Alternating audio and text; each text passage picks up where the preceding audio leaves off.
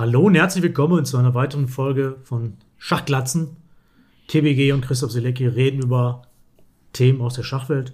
Heute, wie wird man Großmeister? Der Titel, darüber reden wir.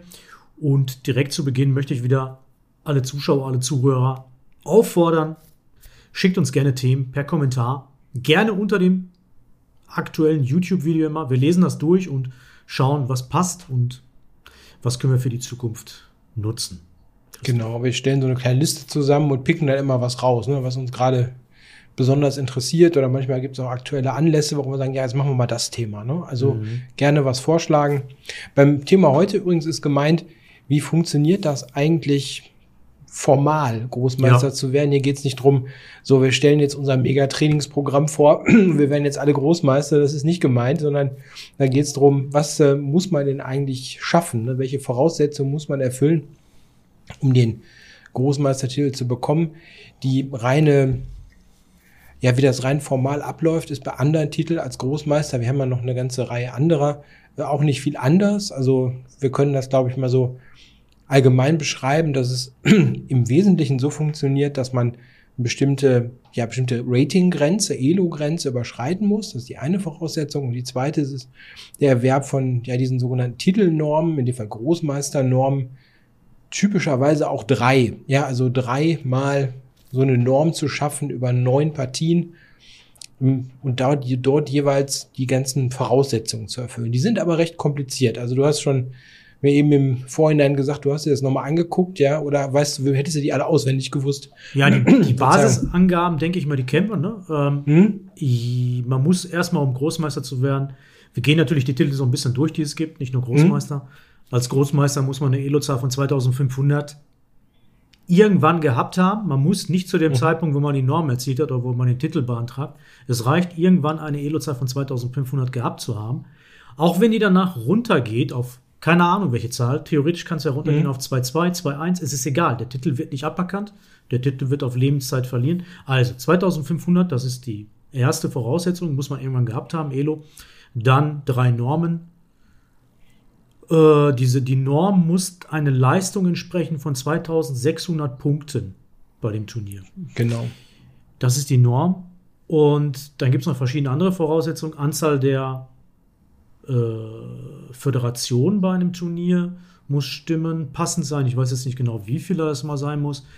Anzahl der Titelträger. Es müssen immer drei GMs dabei sein, mindestens, glaube ich, bei dem Turnier, wo ja. man die Norm erzielt.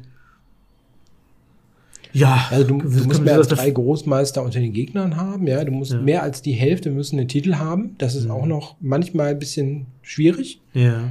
Also da kann man Pech haben. Ich hatte so schon mal so einen Fall, ich hatte mal einen sehr guten Start bei der offenen internationalen Bayerischen in, in damals Bad Wiessee. Mhm. Aber ich hatte in vier Runden, äh, nee, aus fünf Runden hatte ich vier Nicht-Titelträger.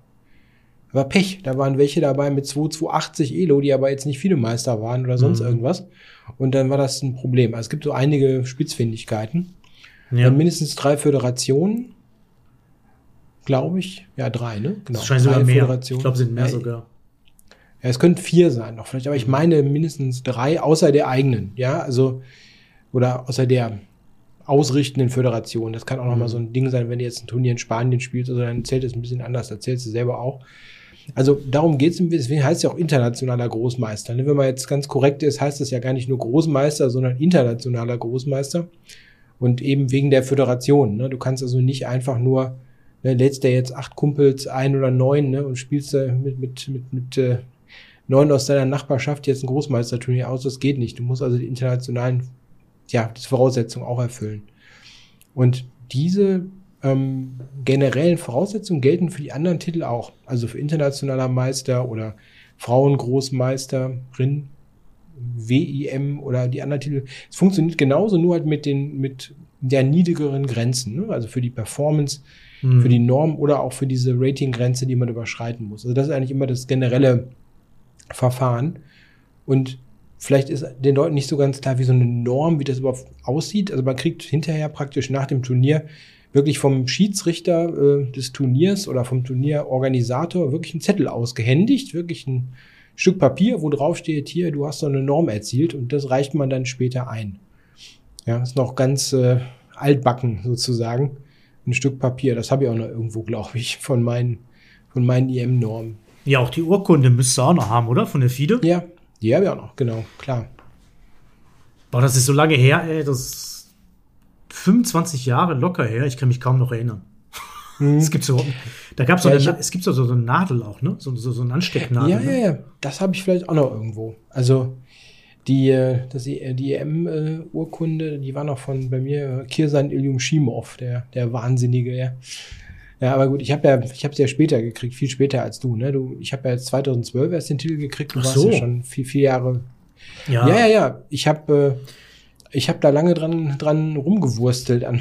Ich habe vor der Euro-Umstellung das noch gekriegt, ja. Ja.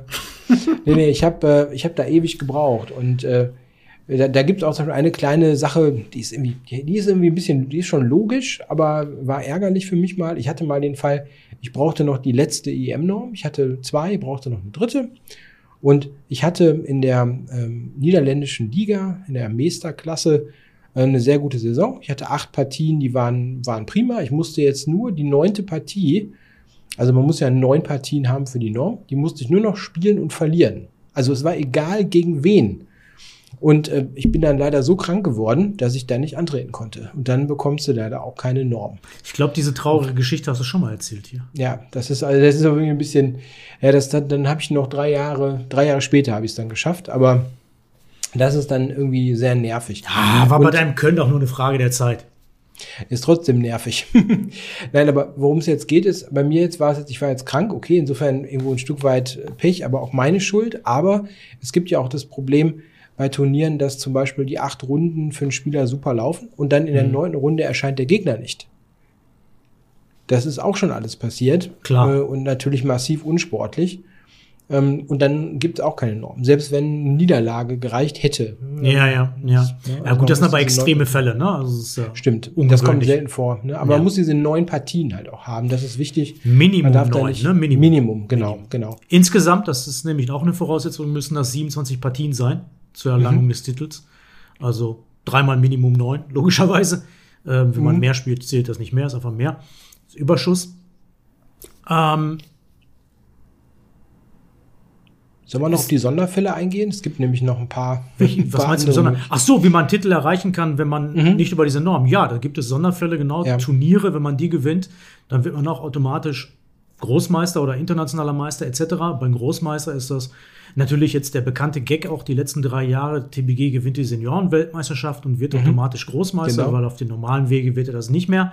Ähm, genau, bei der WM. Ne? Senioren-WM, wenn man die genau. gewinnt. Junioren-Weltmeister ist auch automatisch Großmeister, das weiß ich noch. Und welche anderen Fälle gibt es noch? Ah, es Kon gibt Kontinentalmeisterschaften. Ja, es gibt Kontinentalmeisterschaften noch. Man kann dann noch, es, manche dieser Fälle sind fast theoretisch, weil kaum ein Nicht-Großmeister so naja. das schaffen kann. Naja. Ähm, es gibt noch den Fall, ich glaube im World Cup, äh, Top 16. acht oder Top 16 oder so mhm. würden das kriegen, ja. aber das schafft auch kein Nicht-Großmeister ja. nach menschlichem Ermessen.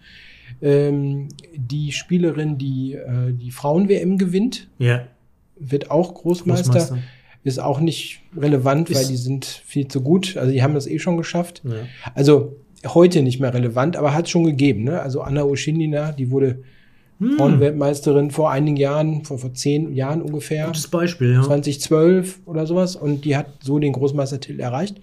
Auch natürlich verdient. Ne? Wenn man so ein Turnier dann gewinnt, ne? ist das Klar. schon super stark. Also solche Sachen gibt's auch. Ähm, es gibt dort, also das ist, teilweise auch noch ein Rating gekoppelt. Ja, das ist ein bisschen kompliziert. Also es gibt so Sachen wie Kontinentalmeisterschaften. Ich glaube, da kriegt man nur den Titel, wenn man noch eine gewisse, ähm, wenn man die gewinnt und dann noch eine gewisse Mindestzahl äh, hat. Also so ein bisschen ist kompliziert. Hm. Ja, Vielleicht sollten wir sagen, noch, welche andere Titel es natürlich noch gibt, ne? über die Titel sprechen. Mhm. Ähm, das gilt, wie gesagt. Also erstmal finde ich sehr interessant, wie viele Großmeister es aktuell gibt auf der Welt. Das ist Stand mhm. Oktober 2023. Das sind 1772 Großmeister. Davon sind nur 40, äh, Quatsch, 1800, knapp über 1800 Großmeister. Mhm. Und davon sind nur 40 Frauen, 41 genau. Davon die erste deutsche Spielerin, Elisabeth Peetz. Also natürlich sehr, sehr wenig. Gut, wir wollen natürlich nicht das Gender-Thema jetzt hier beackern, aber nur so als Info. Dann gibt es vier, knapp über 4000 internationale Meister. Zwei davon sind wir. Mhm. Ähm, 134 Frauen davon. Fiedemeister 8800 und Candidate Master 2300. 80 fast. Wusstest du seit, also Candidate Master ist ja auch ein Titel, der wurde irgendwann eingeführt, den gab es in meiner mhm. Jugend gar nicht. Ja. Und weißt du, in welchem Jahr? Das gibt so seit ungefähr 10 bis 15 Jahren irgendwie sowas um den Dreh rum, ne? ja, sein? 2002 wurde der eingeführt. Ah, schon 20 ähm, Jahre, okay. Mhm. Da habe ich jetzt die Bedingungen noch nicht gelesen. Ich gehe mal davon aus, wenn man eine Elo-Zahl von 2200, äh, 2000, 2000, so. 2000 hat wahrscheinlich. Oder? 2200 muss haben. Ah, 2,2. 2,2. Mhm. Wie ist denn eigentlich automatisch? Bei jedem Titel ist es so, dass man den auch beantragen muss. Ne? Man, man kriegt den nicht automatisch ja. verliehen. Das ist auch ein bisschen seltsam, oder? Du musst, mhm. dein Verband muss den Titel beantragen bei der FIDE. Ja, der muss beantragt werden und der muss ja auch bezahlt werden. Ja, also du ja. hast ja immer noch eine Gebühr zu bezahlen. Ich weiß gar nicht, was ich für eine EM damals bezahlt habe. 300, 400 Euro, irgendwie sowas um den Dreh. Also das muss man auch noch immer noch sehen. Ne? Diese Gebühr mhm. ist zu bezahlen, bezahlt auch nicht der Verband, sondern der Spieler.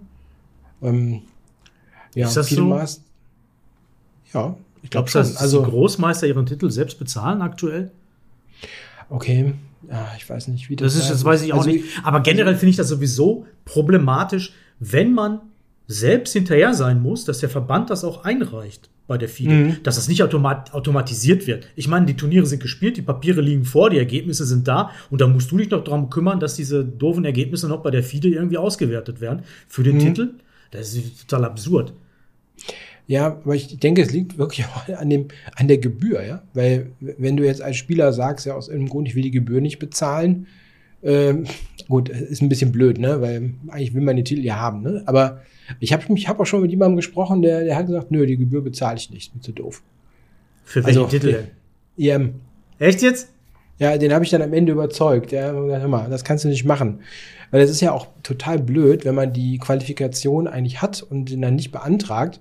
Das mhm. ist ja für die anderen, für die Gegner blöd, weil man dann ja selber nicht als IM auftritt und anderen fehlt für den Normerwerb. Ne? Also es ist schon theoretisch. Ja, gut, wie auch immer. Ne? Also der hatte sechs Normen ne? und hat trotzdem nicht eingereicht. Ne? Also, Wer denn? Eine, sag ich nicht. Sag doch, sag doch, sag, sag den, den ersten Buchstaben des Vornamens. T. Hm. Scheiße. Sag ich dir hinter. Wer könnte das denn sein? Weiß ich so ist ja auch nicht so wichtig. Aber also, man muss äh, selbst tätig werden ne? und, äh, und diese, diesen Prozess einleiten. Ne? Man muss natürlich auch darauf achten, dass diese Normen, diese Zertifikate an dich verloren gehen und sowas. Ne? Also mhm. das muss natürlich irgendwie formal irgendwie korrekt sein. Ja, da gibt natürlich ja die Fälle wie bei Elisabeth dann, wo dann äh, die Normen mhm. dann nicht zählen im Nachhinein. Ne? Das ist ja auch so eine Geschichte. Bei Sebastian Siebrecht weiß ich auch noch, da gab es auch riesen Ärger damals äh, dass angeblich irgendwas nicht zählen sollte dann bei der Verleihung. Ne?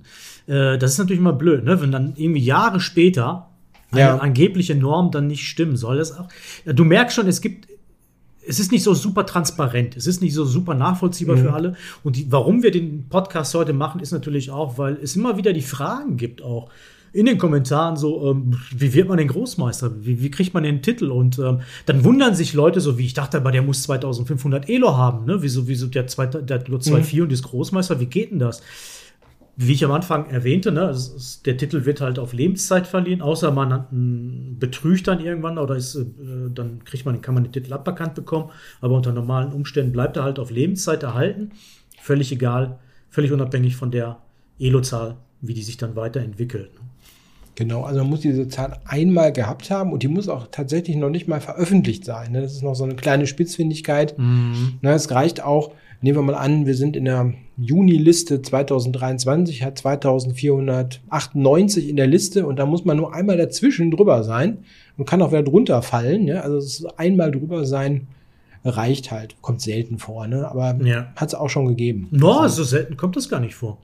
Hm. Aber ich weiß noch, bei Sebastian, weil es mal ein guter Freund ist, das war so damals sogar.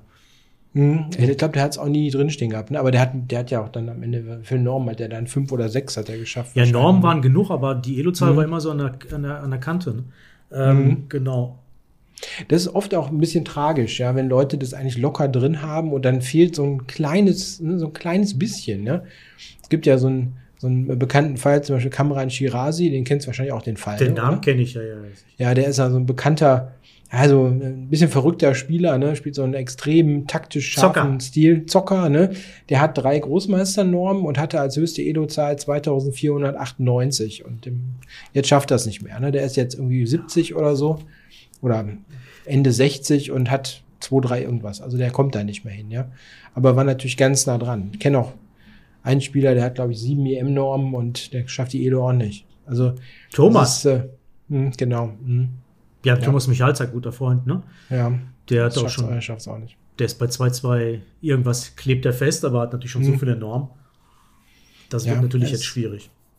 Es ist sehr schwierig, wenn man einmal so bei einer Komponente irgendwie, also, also so 150 ja, Elo machen ist total schwer. Bekanntes Beispiel ist Jonathan Karlstedt, ne? ein guter Freund, äh, hm. der hat jetzt 2450 oder so.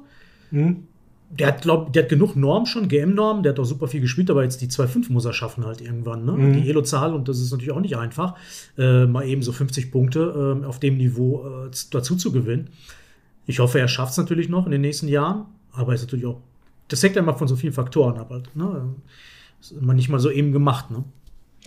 Ich, ich habe auch manchmal den Eindruck, es ist, ähm, also die, diese beiden Komponenten, Rating und die Norm, okay, manchmal passiert das zusammen, dass Leute halt einfach die, die Stärke haben, ne? dann passiert das zusammen. Du spielst die Turniere, machst die Norm, gewinnst dann auch gleichzeitig die Elo-Punkte dazu, ne? weil mhm. du hast ja super Ergebnisse. Aber manchmal ist das ja auch so ein bisschen voneinander abgekoppelt. Ne? Gerade bei Spielern, die vielleicht so ein bisschen Hop oder Top spielen, mhm. die schaffen dann mal so ein super Ergebnis und machen eine Norm, aber die mhm. schaffen nicht konstant ne, ihre, ihr Rating-Level so hoch zu halten. Ne? Da kommen zwischendurch halt auch mal schlechte Turniere und dann fällt es wieder runter und das ist manchmal schwer, ne? Ja. Dann da nochmal dran zu kommen. Und ähm, naja, es, es ist halt auch nicht so einfach, ne? Auf dem Niveau. Wir wissen das ja selber. Wir hängen ja auch so bei 2,4 irgendwas und denken uns so, hm, so weit weg ist 2,5 nicht, aber ne, würdest du jetzt eine Wette nehmen, du würdest das auf jeden Fall schaffen, wenn du jetzt alles da reinhaust. Ja, vielleicht wird man schaffen, aber es ist verdammt schwer, ja. Es ist verdammt schwer. Ja, natürlich. Also erstmal bei uns ist der Zug sowieso mehr oder weniger abgefahren, weil wir auch das, ein Alter erreicht haben, wo man natürlich mhm. nicht mehr so hinterher ist äh, und beruflich natürlich bei uns ganz andere Prioritäten herrschen. Mhm. Ähm, wird nicht so laufen wie bei Ambi Banyu Mishra, ne, dem jüngsten Großmeister der Welt. Ich habe nochmal nach, mhm. das ist im Moment der Rekordhalter bei den Großmeistern mit zwölf mhm. Jahren, vier Monaten und 25 Tagen, der jüngste Großmeister ever. Und der war auch der jüngste internationale Meister vorher. Und ähm, wahrscheinlich ist das, man merkt schon an diesen, an diesen Zahlen und dem, wie es gerade läuft bei ihm, der spielt mhm. ja auch gerade Grand Swiss auf Isle of Man. Ähm, da werden noch einige Rekorde brechen ne? und auch in Zukunft brechen, weil der Schach wird immer jünger in der Spitze. Kommen immer mehr starke junge Spieler nach und ähm, das ist natürlich auch so ein bisschen ein anderes Thema jetzt, aber ähm, wird immer, immer jünger. Aber trotzdem muss man ja sagen, ist Großmeister schon ein sehr spezieller Titel, ne? Schon was, was, was ähm, Besonderes im Schach. Bedenkt man alleine die Anzahl von 1800 Großmeistern auf der ganzen Welt, das mhm. ist jetzt nicht so viel, oder? Ja, das ist nicht so viel.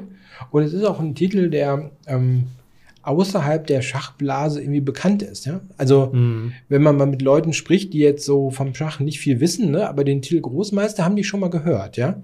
Also, ich war vor kurzem ähm, vor zwei Wochen habe ich mich mit äh, früheren Kollegen getroffen, als ich noch in der Bank gearbeitet habe, über zehn Jahren. Da waren auch ein paar dabei, die auch in der Bank gearbeitet haben, aber mich jetzt persönlich nicht kannten. Ne? Und die haben dann gefragt, was machst du denn jetzt mittlerweile beruflich? Und dann habe ich erzählt, ja, ich mache hier so Schachkurse und schreibe Bücher und so. Ach, und du bist auch ein guter Schachspieler, bist du Großmeister? Also, nee, bin ich nicht. Also so ein, eins kleiner, ja. Aber Großmeister war den Begriff. Ne? Und ja, absolut. Das ist auch so eine Schwelle irgendwo dann. Ne? Das habe ich jetzt noch gar nicht gesehen, aber jetzt zum Beispiel Elisabeth Petze hat jetzt auch, glaube ich, einen Werbevertrag ne, für irgendeine Bank oder Investmentfirma. Also meine Mutter habe ich letztens darauf angesprochen, dass sie die gesehen hat in irgendeinem Werbespot. Ne? Ja, hallo, hast du es nicht mitbekommen? Das ist ja schon seit, ähm, seit der Rapid WM. Wann war die?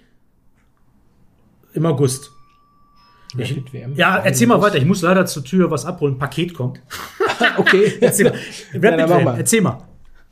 Ja, ja, also ne, auf jeden Fall gab es einen Werbeclip. Also ich, da ich kein Fernsehen gucke, äh, habe ich das nicht gesehen, aber meine Mutter hat im Fernsehen dann Elisabeth Peetz beobachtet, wie sie dann für eine Bank oder für irgendein Produkt in der Richtung Werbung gemacht hat. Und da sicherlich der GM-Titel, den sie dann seit einem ungefähr einem Jahr, glaube ich, hatte, ähm, ja, so ein bisschen die. Die, Ein, die Eintrittskarte gewesen, dafür ne, so einen Vertrag auch mal zu bekommen. Ne? Also der, der ist schon klasse, wenn man da sagt, hier, Großmeister. Ne? Ja, nee, aber ich habe das nicht. War ein großer Werbespot, ne? Ähm, hm. Nach der WM, hab, wo der Ich habe, ich habe, ich habe, sorry, ich habe es nicht gesehen, weil ich habe, ich habe keinen Fernseher. Also ich krieg, nee, ich habe es auch nicht im äh, Fernsehen gesehen. Elisabeth hm. hat mir den gezeigt. Außerdem gab es den auch ähm, auf verschiedenen Schachseiten gab's ah, okay. zu sehen. Hm. Und ja, Werbevertrag für ein Jahr, genau für ein Jahr. Und man merkt ja auch bei Elisabeth dieses GM-Thema. Ne? Natürlich als Frau sowieso nochmal Sonderstellung, ähm, hm. dass sie im Prinzip rumgereicht wurde, auch in den Medien und ähm, sehr viel Präsenz hatte in den Medien. Also es hat sie schon sehr viel gebracht. Mal davon abgesehen, mhm. dass sie die beste deutsche Spielerin ist, ähm, war der GM-Titel natürlich auch nochmal immer so ein großer Aufhänger für die Medien über sie zu berichten. Und also sie kann sich definitiv nicht über Publicity beschweren in den letzten ähm, zwölf Monaten, würde ich sagen, so, in den letzten ein, zwei ja. Jahren vielleicht, ähm, sehr, sehr viel Publicity bekommen. Ähm, also definitiv, also mehr als Vincent Keimer, würde ich fast schon sagen. Und Vincent hat auch ist auch rumgereicht worden in der, in der, in der Szene, ne? in den Medien, mhm. ganz klar. Und das wird auch noch mehr, ne? wenn er besser wird und besser spielt, gar keine Frage. Ähm, vielleicht noch zu den anderen Titeln, weil wir über Frauen sprechen. Bei Frauen ist es natürlich ein bisschen anders ne? mit den Titeln. Es gibt ja extra Titel für Frauen. Äh, natürlich ja. können die Frauen auch die Open-Titel erlangen, aber dadurch, dass halt so viel weniger Frauen spielen, ähm, werden natürlich auch Frauentitel ähm, vergeben.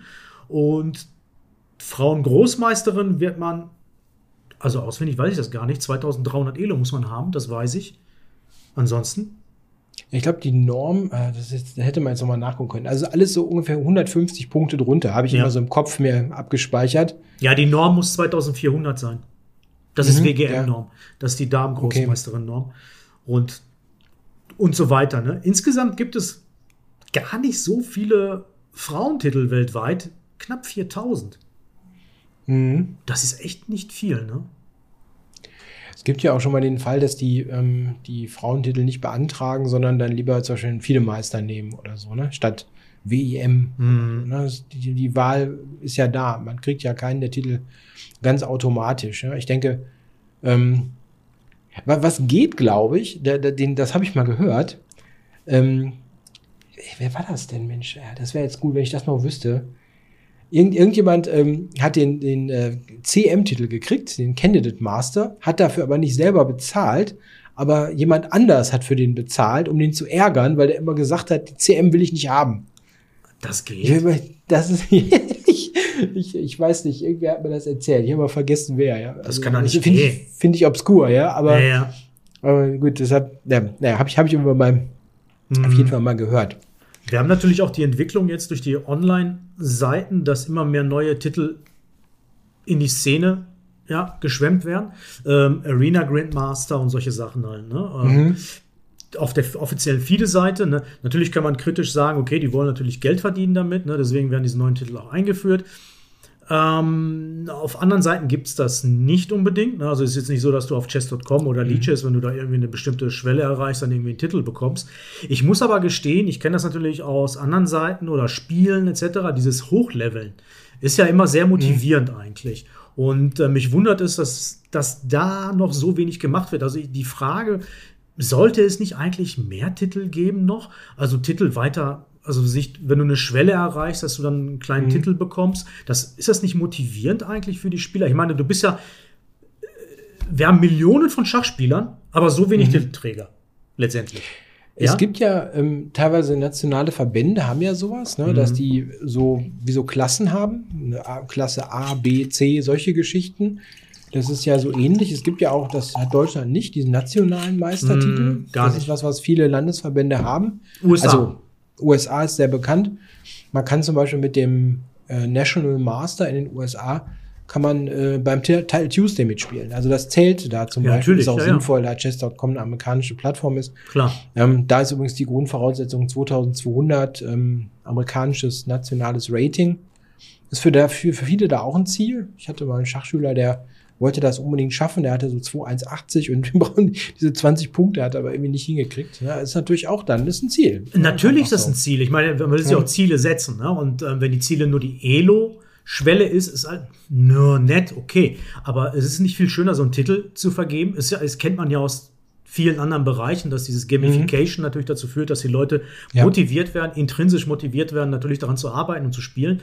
Und ähm, mich wundert es, dass im Schach so wenig darüber geredet wird und gemacht wird. Also aus meiner Sicht müsste man viel mehr Titel einführen. Äh, nicht unbedingt, um jetzt von der FIDE aus mehr Geld zu verdienen, ähm, sollte auch nicht unbedingt dieser Punkt sein, sondern einfach, um die Leute zu motivieren, immer also diese Schwellen zu erreichen, was man auch von anderen Spielen mhm. halt kennt halt. Ne? Also bin ich ein bisschen überrascht. Es gibt sehr, sehr wenig Titel im Schach. Ne? Sehr elitär, eigentlich, mhm. so, ja, muss man sagen. Es fängt, es fängt, spät an, ja, ja. Boah, hallo, du musst ja super stark sein, um erstmal überhaupt ja. einen Titel zu haben. Also mhm. allein schon CM 2-2, ne, hast du gesagt. Das ist ja, ja. weit mehr als 99 Prozent Schachspieler. Ne? Also, ja. Das ist ja schon super ja. schwierig. Und geschweige denn Großmeister mit so wenig äh, Titel Großmeistern auf der Welt. Mhm. Wobei manchmal ja auch die Diskussion aufkommt, ähm, ja, ist es, gibt es nicht eine Großmeisterschwemme sozusagen, weil das war ja mal früher ein viel kleinerer Kreis. Und ähm, da sagt man dann oder hört man häufiger mal die Idee, noch einen Titel über dem Großmeister einzuführen, Super Großmeister, irgendwas. Bin ich jetzt kein Fan von, aber wird häufiger mal gesagt, zum Beispiel, dass man dann sagt, man ne, muss über 2700 erreichen, solche Geschichten. Ne? Ob das irgendwie, finde ich persönlich nicht so sinnvoll, weil da für die Leute ist das Rating interessant. Ne? Halten mhm. die sich jetzt über 2,7 zum Beispiel konstant, weil so auch die Einladungen oft dann definiert werden, ne? um, um diese Durchschnittsratings zu erreichen für die Superturniere. Ähm, ist aber manchmal auch eine Diskussion, die aufkommt. Ja, ich, andere, sorry. Ich, eher nach unten, ja, eher nach unten. Was hältst mhm. du davon? Mehr Titel, nach unten. Nein, nach oben, nach oben. Nach mhm. Ja, man kann sich das überlegen. Es gibt ja gut dieses Candidate Master oder Meisterkandidat. Äh, darunter kann man sich ja auch noch einiges vorstellen, wie zum Beispiel diese, diese Klassen. Ne? Müsste man kreativ sein, wie man sowas nennen, nennt. Ne? Also ja. Deutschland könnte ja auch einen nationalen Meistertitel zum Beispiel einführen. Ich weiß nicht, das habe ich noch nie diskutiert gehört wäre durchaus interessant. Ja, ich finde es sehr seltsam, muss ich gestehen. Es ist ja bekannt aus mhm. vielen anderen Bereichen, dass ähm, natürlich diese Levels dazu führen, dass du intrinsisch motiviert wirst. Das war gar mhm. keine Frage. Und ähm, dich das natürlich bei Laune hält, auch ne, weiter hochzusteigen, ähm, gibt es nicht so. Ne? Ja. Die, die, die Elo an sich ist halt so das Rating. Ähm, ja. Ist die Motivation für dich selbst. Vielleicht können wir auch noch mal drüber sprechen, ähm, was diese, was die Titelnormen betrifft. Mhm. Die können ja bei ganz unterschiedlichen Turnieren auch erworben werden. Das ist noch ein, vielleicht ein interessanter ja, Punkt. Ja, das zum Abschluss gleich noch, genau. Ja, also ne, wir können unterscheiden zwischen ähm, offenen Turnieren, also typischerweise Schweizer Systemturnieren, sowas wie jetzt gerade gut Grand Swiss ist jetzt, was gerade läuft, da, die sind ja fast alle Großmeister, aber bei größeren Open-Turnieren ist ein Normerwerb natürlich möglich. Ähm, außerdem bei, bei manchen Ligen auch möglich. Zum Beispiel Bundesliga fallen sehr häufig Normen, also sehr häufig, aber häufiger ja, mal, weil die Fall. Gegner sind da sehr stark. Da kann man auch als, wenn man bei einem kleineren Verein spielt, wenn man da ganz viele Top-Gegner hat, kriegt man auch die Titelvoraussetzungen zusammen. Ähm, und natürlich bei geschlossenen Turnieren, da ist das auch mhm. möglich. Also bei Einladungsturnieren oder bei Turnieren, wo im Vorhinein da so zehn Leute zum Beispiel zusammengestellt werden und wo dann eine Norm ähm, erworben werden kann. Diese ähm, ja, diese Möglichkeiten gibt es im Wesentlichen. Aber theoretisch gibt es noch Teamwettbewerbe und so.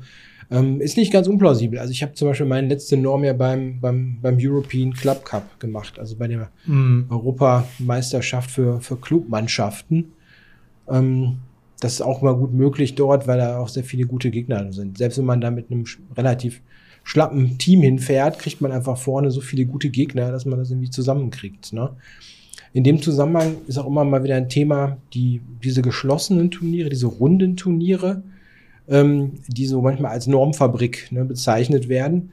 Ähm, das muss man manchmal etwas kritisch sehen, weil diese Turniere ähm, häufig so zusammengestellt sind, dass die Titelträger, die da mitmachen müssen, muss ja, das müssen ja ein paar Großmeister mitspielen, weil die manchmal dann naja, ein bisschen weich auftreten ne? und dann ja viele kurzzügige Remisen zum Beispiel machen gegen die Normkandidaten. Ne? Also solche Turniere finden häufiger statt, zum Beispiel im Moment, ich glaube in Serbien ist das häufiger, in Ungarn, also häufig irgendwo in Osteuropa. Mhm. Und diese Turniere, ähm, die sind oft ja, ja so ein bisschen ja, ein bisschen dubios vielleicht, ja, weil man sagt, okay, ne, wir sollten die Normkandidaten gegen die Großmeister nicht wenigstens vollwertige Partien spielen. Ne? Hast du da eine spezielle Meinung zu? Ah, geht. Ähm, gibt natürlich viele Gerüchte so ne, in der Schachwelt in den letzten 20 Jahren, was alles so gelaufen sein soll und gelaufen ist wahrscheinlich. Ne? Dass natürlich auch viele Normen wahrscheinlich gefaked wurden, allein dadurch, dass, dass da Titelträger mitspielen, die dann sehr friedfertig ihre Remise abgeben oder vielleicht sogar, dass man Titel erkaufen kann hier und da, äh, dass man sogar Partien bezahlen kann. Ähm, ich denke aber, dass durch das moderne digitale Zeitalter es immer schwieriger wird, solche Turniere überhaupt auszurichten, weil die Partien müssen natürlich auch live übertragen werden. Und ähm, mit der Live-Übertragung fällt dieses Moment weg, dass man Partien irgendwie, keine Ahnung, fidieren kann so leicht. Ähm, was natürlich gang und gäbe ist, so wie es aussieht, ist also diese friedfertigen äh, Titelträger, mhm. dass man Remis, ja. Remis anbietet und die nehmen das Remis an. Viele von denen sind auch häufig ältere Titelträger, ne, die natürlich mhm. dann auch nicht so Bock haben, da irgendwie jede Partie auszukämpfen, die natürlich auch ihre beste Zeit hinter sich haben und ihre Zahl natürlich nicht mehr die, diejenige ist, die sie vor 20, 30 Jahren hatten. Aktuell läuft ja auch irgendwo ein Turnier, wieder Turniere, ne, wo da wurde was auf X gepostet, wo ich mir dachte, so ja, Jobava macht jetzt Remis bei irgendwelchen Normturnieren, so irgendwie nach zehn Zügen, das ist natürlich auch ein bisschen komisch. Mhm. Ähm, ich selbst habe in meiner ganzen Karriere an einem Norm geschlossenen Turnier in Ungarn gespielt. Das war mhm. in den 90ern, Anfang der 90er, war in Kekschkemet. Kekschkemet ist ja bekannt in Budapest, also für diese Normturniere. Und ich kann von meiner Seite aus berichten, da waren ein paar Deutsche bei, da waren ein paar Einheimische bei, dass ähm, wenn man Remis haben wollte, konnte man einfach anbieten in der Regel und dann wurde das in der Regel auch angenommen, weil so richtig äh, kämpfen wollte da keiner, hatte ich den Eindruck. Aber ich war in meiner Sturm- und Drangzeit, habe alles gespielt und fast alles verloren. Ich kann mich noch erinnern. Mhm. Ähm, aber generell ist es schon so, dass diese Remis-Geschichten, ne? also du kannst schon dann Remis spielen. Ne? Kämpfen tun da viele nicht, ne? außer mhm. die ganzen jungen Leute, die wollen natürlich alle spielen, spielen, spielen. Ja. Äh, und ähm, das ist aber meine einzige Erfahrung bisher. Also darüber hinaus habe ich auch keine klare Meinung, wenn ich ehrlich bin, äh, zu diesen Dingern. Also generell müssen diese Turniere ja vernünftig überwacht werden von den, von den Dachverbänden. Ne? Also es ist Aufgabe der, der FIDE, solche Turniere natürlich so auszuwerten, dass ähm, Betrug möglichst vermieden wird halt. Ne? Äh, das ist natürlich sehr schwierig, weil weltweit finden solche Turniere wahrscheinlich ohne Ende statt. Ja. Und man will so alles kontrollieren, ne? Diese kurzzügigen Remis, ähm, die sind ja auch kein Regelverstoß Nö. in dem Sinne. Ne? Ist ja das erlaubt. Ist einfach, kannst ja Remis anbieten. Also. Ja, genau. Also ich habe selber ähm, mehrere Turniere in den, auch in den 90ern, auch in Keschkemet damals gespielt. Heute gibt's die Turniere, glaube ich, gar nicht mehr. Die wurden ja immer ausgerichtet von, da war noch Tamas Erdeli, der ist verstorben ah, schon vor, ja, vor x ja, Jahren. Ja, der ist vor ein paar Jahren gestorben. Ja. Und ich vermute, dass es das gar nicht mehr gibt. Und ähm, also ich habe damals, ich habe da zwei Normen gemacht. Also meine beiden ersten Normen habe ich da gemacht. Und ähm, in den Turnieren muss ich jetzt sagen, die Titelträger, die ich da hatte, da waren einige EMs, die waren auch einfach nicht gut. Also muss ich jetzt einfach sagen, ne, die habe ich auch einfach dann geschlagen. Da brauchte man ja nicht Remis machen. Also die waren nicht gut. Mhm. Und ähm, was ich wohl hatte, ich hatte ganz viele Remis gegen meine Mitreisenden. Ja, ich bin ja, da mit ein paar ja. Kumpels hingefahren und äh, spielst du dann gegen deinen Kollegen, wenn ein Remis reicht, um deine Norm dann abzusichern. Dann haben wir dann halt Remis gespielt nach zehn Zügen oder sowas. Mhm. Ja, so what, ne? Wobei in dem Fall, die waren ja auch noch 200 Punkte unter mir, ne? Hätte im Zweifel auch noch spielen können, ne? Und dann, da sehe ich jetzt kein großes Problem drin, wenn man dann Remis macht. Ähm, Wie heißt es so schön? Don't, don't blame the, nee, don't hate the player, hate the game. Ja, das ist halt, ja. das gehört zum Spiel halt, ne? Das ist das bisschen das Problem halt, ne? Das ist halt, wenn die FIDE diese Regeln so aufstellt, dann werden, werden natürlich die Schlupflöcher. Ist eigentlich kein Schlupfloch, ist, ja, ist ja erlaubt. Mhm. Also dann sollte das Remis abgeschafft werden, sagen wir es mal so. Mhm. Ja, ja, Dann sollte das Remis abgeschafft werden. Aber wenn es erlaubt ist, solange es erlaubt ist, wird halt Remis angeboten. Kann man nichts gegen sagen. Ja. Was mir einfällt ist, aktuell ist natürlich noch Budapest. Ne? Das ist ja die Zentrale der Normturniere. Ne? In Ungarn immer noch. Da, ne? da sind immer noch viele, ja, genau. Mhm. Aber ich habe ich hab dich unterbrochen, sorry. Ja, also ähm, ich wollte nur sagen, also ich, ich damals, was ich beobachtet habe, ich habe damals bei den Turnieren nicht beobachtet, dass da irgendwas total irregulär war, muss ich wirklich sagen. Also mm. habe ich nicht beobachtet. Nee, bei mir auch waren, nicht damals. Da waren auch viele junge Spieler bei, zum Beispiel, die haben, wollten sowieso nicht Remis machen. Also genau, ich habe ja. da gegen so Leute gespielt, die sind heute alle Großmeister. Robert Markus, Nikola Sedlak, alles 2,5er, 2,6er, ja, ja, ja. die damals Kinder waren, ne? Die waren elf oder zwölf, ne? Die waren dann so 2,2er, die wollten alle gewinnen. Da machte keiner Remis. Also kann ich wirklich nicht sagen. Also was damals völlig irregulär war, das kann man eigentlich sagen, das war noch die Zeit, wo die Elo-Grenze, also die Einstiegs-Elo war bei 2,2 noch damals in den 1990ern. Und da gab es auch diese Elo-Erwerbsturniere. Ja, wo ah. dann also praktisch nicht Elo-Spieler gegen Elo-Spieler immer gepaart ja, wurden. Ja. Und das war völlig, völliger Quatsch. Ne? Ja, ja, also, da oder dass die Uhrzeiten verändert wurden. Dann hat der mal mhm. einer gesagt, ich habe keine Zeit, ich muss arbeiten, lass uns eine Stunde später spielen. Und da wurde zu unterschiedlichen Uhrzeiten wurden die Partien. Ja, ja. Also das, das, das, das, das gab's auch. Das war auch gang und gäbe mhm. bei solchen Turnieren, das stimmt. Aber heutzutage habe ich den Eindruck, so in Budapest, wenn man viel transparent. Ja, ja, du siehst ja auf der Seite, wer da immer mitspielt. Und da sind immer so junge Inder. Also die fahren ja dahin und schlagen alles weg und, äh, und äh, die mhm. Spiele, die Partien werden ja ausgespielt. Viele deutsche jung, äh, junge Spieler, ne, auch immer in Ungarn. Und also ich, ich habe den Eindruck, das sind immer total reguläre Turniere und starke Turniere und äh, da ist es auch sehr, sehr schwierig, überhaupt mal eine Norm zu erzielen. Also ja, also verschenkt wird da mit Sicherheit gar nichts. Also das ist Quatsch. Da kann man nicht hinfahren, hat keinen Plan und kriegt eine Norm. Das ist Quatsch, absoluter Quatsch. Also es ist dann vielleicht punktuell etwas weicher, ja, weil dann vielleicht mal Remis gemacht wird, aber mhm. irregulär ist es. Gut, wir können jetzt natürlich nichts sagen über andere Turniere in anderen Ländern, mhm. weil die sind jetzt nicht so bekannt und Ehrlich gesagt habe ich das auch nie recherchiert, wenn ich ehrlich bin. Ich gucke ja, ja, nicht, ja. Wie, wie, wie die Leute die Normen machen. Ne? Man muss sich ja darauf mhm. verlassen, äh, dass die FIDE das, das auswertet vernünftig. Und äh, habe ich mich noch nie mit ja. befasst, so ehrlich gesagt. Also wenn du da irgendwie, das kriegst du nur, würdest du nur wegkriegen, wenn du wie, irgendwie, wie auch immer, irgendwelche zehnzügigen Remisen verbietest oder so, wie auch immer das gehen soll. Aber das ist das Einzige, was du da machen kannst. Ne? Also mhm. ich habe auch eine Norm, ich habe mal ein GM-Turnier gespielt, noch in 2015 auf Mallorca zum Beispiel. Oh, da, da habe ich eine Menge gespielt. Ja, ja, du, ja, Juk Major hast du auch gespielt. Ja, ja, ne? sicher. Mehrmals. Ne? Völlig ich reguläre aber, Turniere, das war. Ich habe von dem Organisator ein geschlossenes Turnier mal gespielt. Ja, also ein zehn, zehn Runden GM-Turnier. Ja. Und äh, nichts geholt.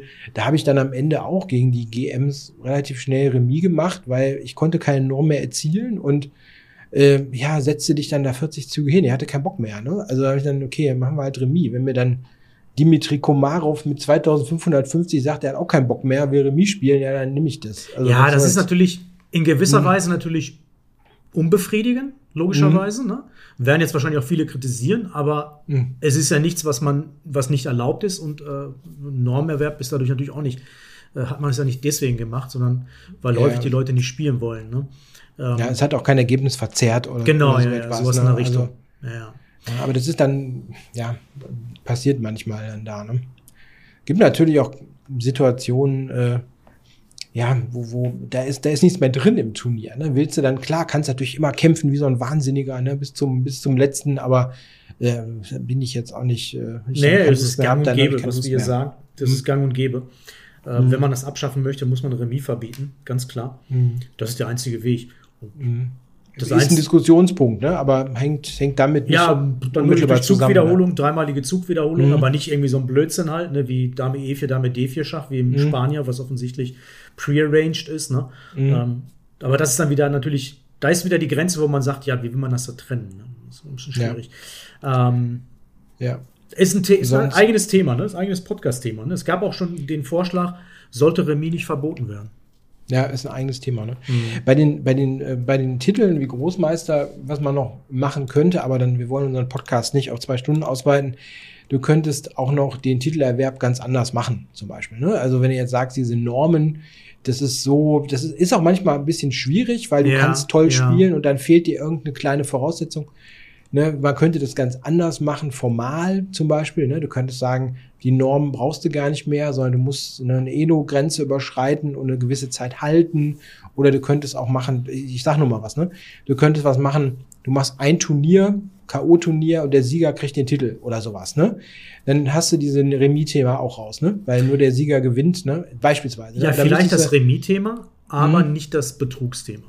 Nee, das kriegst du, glaube ich, nie. Das kriegst du nicht nie richtig weg, weil mhm. du kannst auch in diesem Fall dann halt deine Zahl künstlich hochpushen, ne? logischerweise. Ja, ja. Also sowas ne, ist, ist eine Möglichkeit, du müsstest komplett den, den ganzen Titelerwerb anders gestalten, sozusagen. Ja, gut. Also was für mich viel größeres Thema ist, ob man mehr Titel einführt nach unten. Mhm. Das fände ich viel spannender. Auch online, zum Beispiel auf so einer Seite wie chess.com. Ich meine, da gibt es ja 100 Millionen Spieler. Ne?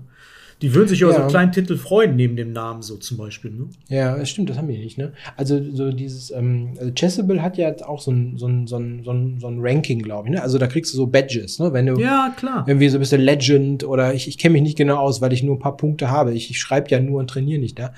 Ähm, ja, dann kriegst du so ähm, Legend und sonst was. Äh, ganz hübsch. Also, ja, das ist ja bei allen Spielen so. Mh, bei ja. allen möglichen Spielen ist es Standard dass du auflevelst und das, das dich motiviert. Mhm. Das ist doch völlig normal. Äh, das kennt man ja. Das ist ja, basiert auf wirklich auch, naja, auf langjährige wissenschaftliche auch äh, Erfahrungen in dem Bereich. Ne? Das machen die ja. ja nicht einfach so, die ganzen Gaming-Hersteller, die, Milli die Milliarden äh, von Dollar umsetzen, ne? die ganze Gaming-Industrie. Auch ja, du, Duolingo zum Beispiel, ne? mit, der, mit dem, weil Chess.com gerade auch mit Duolingo äh, mhm. kooperiert, das ist ein ähnliches Prinzip. Ne? Du kannst da schön aufleveln, machst deine Übungen mhm. dann ne? und du, du, freust dich halt jeden Tag. Ne? Und dann bist du kling, kling, bist du wieder weiter, nächstes Level. Ja. Ist einfach so ein Gratification halt, ne? Der Moment. Und ich wundere mich, dass das Chess.com nicht einführt für, für die eigene Seite. Vielleicht ist das in der Planung irgendwo in der Pipeline, wer weiß. Vielleicht mhm. kommt das morgen, nächsten Monat als Neuerung und TBG hat nur wieder alles vorhergesehen. wer weiß das.